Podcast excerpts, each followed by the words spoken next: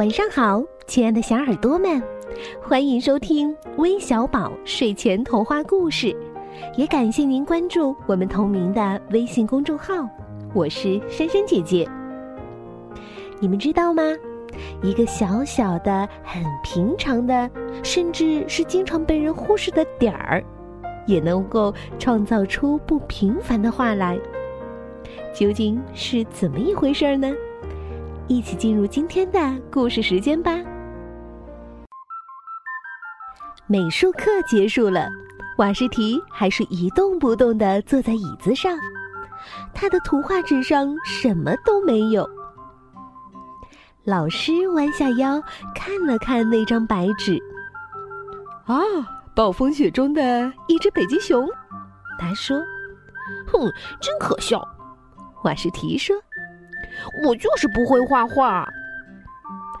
老师笑了，呃，那就随便画一笔，看看能画出什么。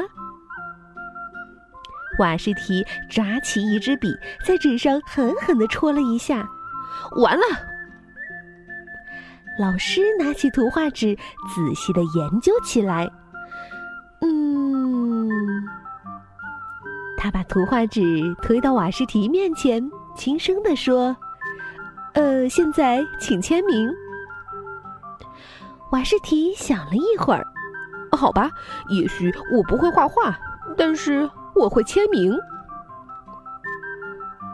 一周以后，当瓦什提走进美术教室的时候，他惊讶的发现，在老师的办公桌上方挂着的一样东西，那是个小小的点儿。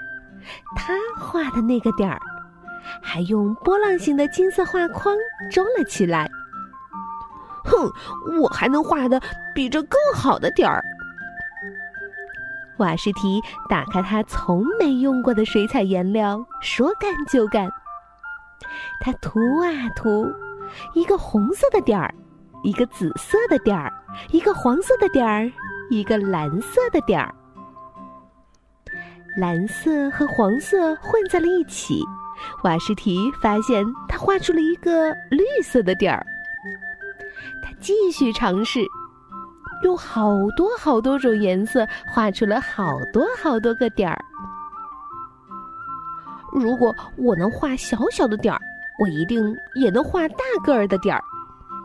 瓦什提用一支更大的画笔在更大的纸上涂颜色，画出了。更大的点儿，他甚至不用专门画点儿，就能画出一个点儿来。几个星期后，在学校举办的画展上，瓦什提的点儿引起了巨大的轰动。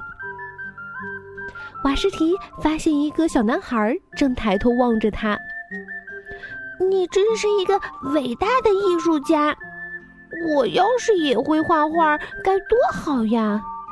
小男孩说：“嗯，我敢打赌你也行的。”瓦什提说：“嗯，我不，我不行，我连用尺子画直线都画不好。”瓦什提笑了，他递给小男孩一张空白纸：“呃，那就随便画一笔吧。”小男孩画线的时候，手里的笔一直在抖。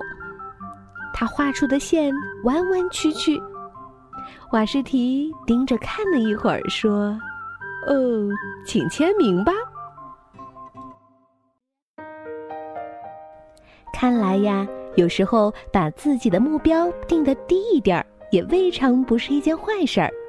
就像小瓦什提一样，先做一件最简单的作品，然后才有更多的灵感，更多的激情。去一步一步做更多更好的事情，一路上还可以享受成功的喜悦，那不是更好吗？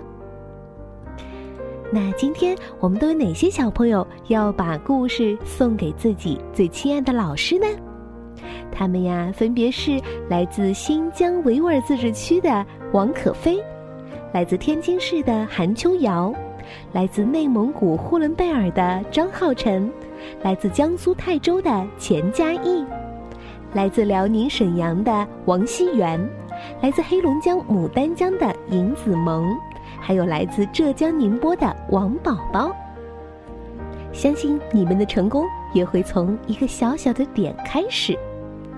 那我们今天的故事就分享到这里了，咱们明天再见吧，晚安。